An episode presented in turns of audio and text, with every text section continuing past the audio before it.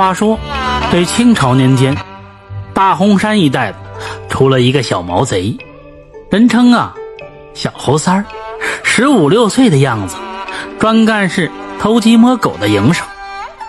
这不，这一天，这小猴三儿呢，半夜里跑到一个村里去偷鸡，不成想这主人家起夜上茅厕，给撞了个正着。这家主人家刚好。来了两个表兄弟在这里过夜，三名年轻人拿着棍棒是一通好撵，这小猴三儿只得是往深山密林里钻。小猴三儿慌不择路，一下子就掉进一个洞里。那三人呢追了过去，看见没有人影了，在周围是一通好找，然后骂骂咧咧的就回去了。这是一个石灰岩的溶洞。估摸着得有一丈多深吧，洞口被乱草掩盖着。小猴三儿掏出了火捻子，用打火石点燃，这灯火呢闪耀几下，忽然看见不远处有一副人骨头架子，吓得小猴三儿连连的往后退。小猴三儿呢定了定神，慢慢的一步上前，只见这骨架旁边有一个包袱。打开一看，里边是一个青黑色的石头，足足有两个海碗那么大。旁边还有一块砚石和一管毛笔，以及的几页宣纸。其中呢，一页宣纸上写着密密麻麻的字。小后三呢，展开了纸，又换了一根火捻子，就读起来。信中的大意啊，就是死者的。名叫王兴文，钟祥人士，受朋友柳川石之托，把石头呢送到郑州府衙旁石桥下的柳家药铺里。王兴文带着三岁多的小儿子叫小石头，走到大洪山一带的时候呢，没想到遇到了山匪，慌乱中这儿子小石头丢了，自己呢则掉进这个溶洞里，摔断了腿，出不去。将被活活饿死。王兴文自称这一辈子把诚信看得比命还重要，没想到却因为生命终于此，失信于柳川山，愧对于儿子小石头。临死前呢，特地是留下了这份遗言，希望有缘人看到之后，能够帮忙把这块石头送到柳川山家里，帮他续上诚信。柳传山一定会给予重谢。如果有缘人能够帮着找到小石头并收养，那他的在天之灵一定会感激涕零的。看着纸上落款的时间，这小猴三不由得是有点发呆。如今已经过了十二年了，到哪里去找王兴文的儿子小石头呢？他又拿着石头把玩了一番，也没有看出这石头有什么不一样，实在想不通柳川山为什么要托王兴文是不远千里送这么一块不起眼的石头。本来小猴三呢不想管这事儿的，但是转而一想，这个王兴文非常值得佩服，临死之际呢还念念不忘诚信二字，他心中突然升起一股豪侠之气。就凭着这一点，既然他小猴三有缘撞上了，就一定得管。反正他也是孤家寡人一个，又没有啥正经事做，干脆就走上一趟郑州吧。那包袱啊，都快朽了。小猴三呢，只拿了纸和石头，塞进怀里，冲骨架子叩了两个头，嘴里呀祷告着说。王长辈，我一定帮您把这石头呢送到柳川山的手里。此时呢，天色已经泛白，洞口呢洒下斑驳的亮光。小猴三儿看着垂直的洞口，心说：难怪这王兴文出不去，因为四周根本没有可以借力的地方。不过，这倒难不倒以偷盗为生的小猴三儿。他从腰间解下了擎天锁。扔出洞口，这铁钩呢勾住了杂树，拉着绳索，几个纵跃就出了洞口。小猴三儿重新买了一个包袱，一路是小行夜宿。不一日，便到了郑州。等他一路问询，找到府衙旁石桥下的时候，柳家的药铺早已经搬迁了。问过一些老街坊，都摇头说呀，搬到哪里也不知道，都好几年了。这小猴三心想：你无论搬到哪儿，总不能出了这个郑州城吧？那就一条街一条街的去找寻。可是这座郑州城非常大。小猴三找了好几天，也没有一点点的眉目。这一天，小猴三正在问询路人认不认识柳川山，猛然听得一声喝：“就是他，给我抓起来！”几名大汉扑了上来，拎小鸡崽子一样将他捉住。原来今天小猴三询问的时候，刚好有人认识。柳川山的人见小猴三穿的破破烂烂的，像一个小叫花子一样，起了疑心，悄悄呢先去告诉了柳川山。这柳川山带着人过来一看，怒火中烧，就让人把这小猴三给抓了起来。到了刘府，柳川山端坐在太师椅上，大汉们把这小猴三往他面前这么一推，柳川山大声喝道：“哼！”我找了你们王家好多年了，没想到你胆敢现身。你爹王兴文呢？怎么就你一个人？小猴三一听，知道柳川山误会了，把他认错了，当即呢就向柳川山讲了自己的身世。他是被大红山脚下没有子嗣的吴员外领养的，还请了私塾先生给他当启蒙老师，名字呢叫做吴天赐。可是后来，这吴员外五十多岁的时候，娶了一个小妾，这小妾给他生了一个儿子。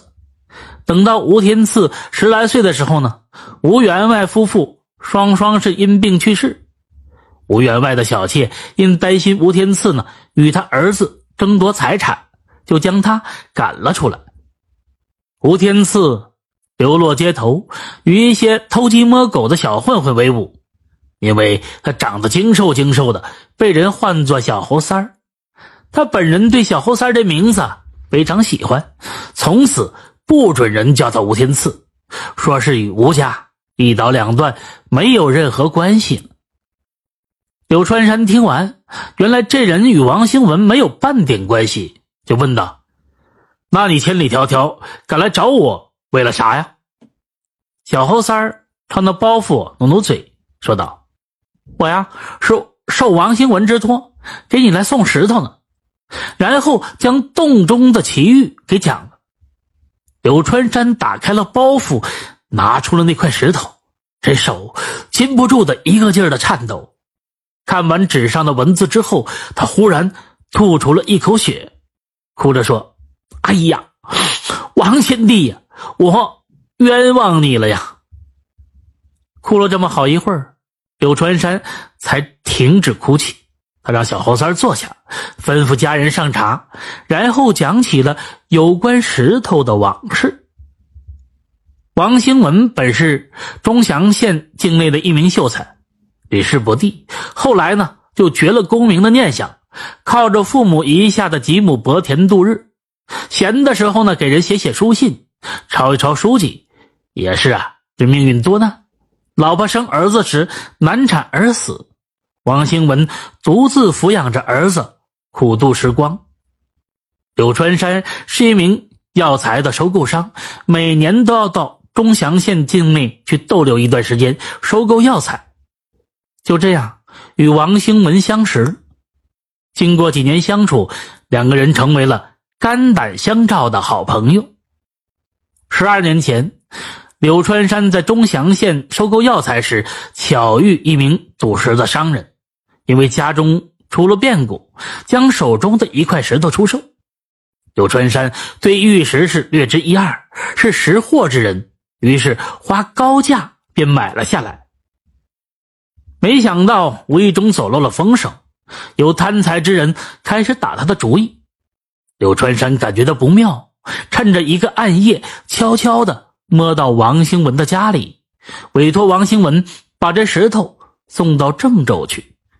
后来，柳川山在回家的途中，果然是被几个人给拦住了。好在他事先弄了一块相似的假石头，那些人抢了石头之后就没有再为难他。回到郑州之后，柳川山是左等右等，过了一年多也不见这王兴文送石头过来，就带着人到了王兴文的家里。这村里人讲，王兴文带着孩子已经走了一年多了，也不知道去了哪儿。这柳川山揣测。王兴文肯定将这石头据为己有，躲到某个地方做富翁去了。于是，在心里认定这王兴文是一个背信弃义之人，每每想起来都要责骂几句。这十多年里，柳川山也在四处打听着王兴文父子的下落，一直也没有消息。想不到王兴文遭此变故，人不在了，儿子也不知下落。王兴文临死之际，心里还放不下这石头，自己却屡屡的诅咒他，真是一个天大的冤枉。说完，柳川山是又止不住哭出声了。哭罢，柳川山对小猴三说：“哎，小兄弟还得有劳你带路。我要将王贤弟的骨殖收敛，让他入土为安。”坐着马车。这路呢，走的就快了。这一天到了大红山的地界，柳川山并没有忙着去山洞，而是带着小猴三儿去了吴府，打听吴员外当初收养小猴三儿的情况。吴员外的小妾听了来意，就拿出了一个包袱，说道：“当初我家老爷临终的时候呢，将这个包袱呢交我来保管，说是当初收养天赐的时候。”是他身上的衣物。我家老爷说，十二年前呢，当时他外出收租，在山林子里看见一个才三岁左右的小男孩坐在地上啼哭，喜不自胜，就收留了他。柳川山接过包袱，打开一看，里边是一套小孩子的衣服，还有一个麒麟玉坠柳川山接过玉坠翻过背面，上面有。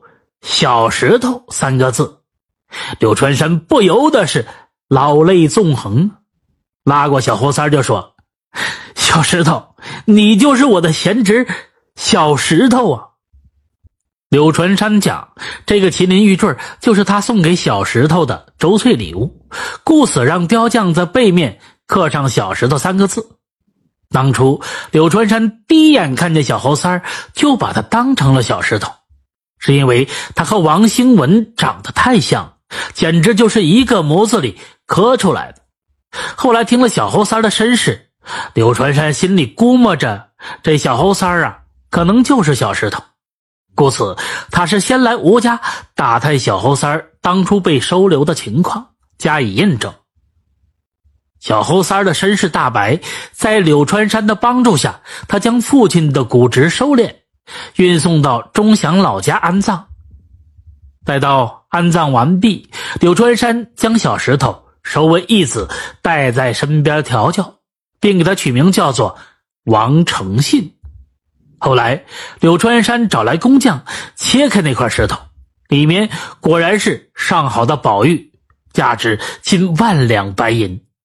他将宝玉卖后，分一半给王诚信，作为成家立业之资。王诚信后来娶妻生了子，过上正常人的生活。有时候逗弄着儿子，他心里是不由得感慨不已。假如他当初一念之差，没有送石头到郑州，那他就永远不知道自己的身世，父亲的骨殖也入不了故土，他更不可能拥有幸福美满的家庭。这以后，王诚信待人处事坚定。诚信的理念，而且处处行善，成为郑州一带有名的王大善人。故事讲到这里，也就告一段落了。我有故事，我也有酒，就缺一个爱听故事的您。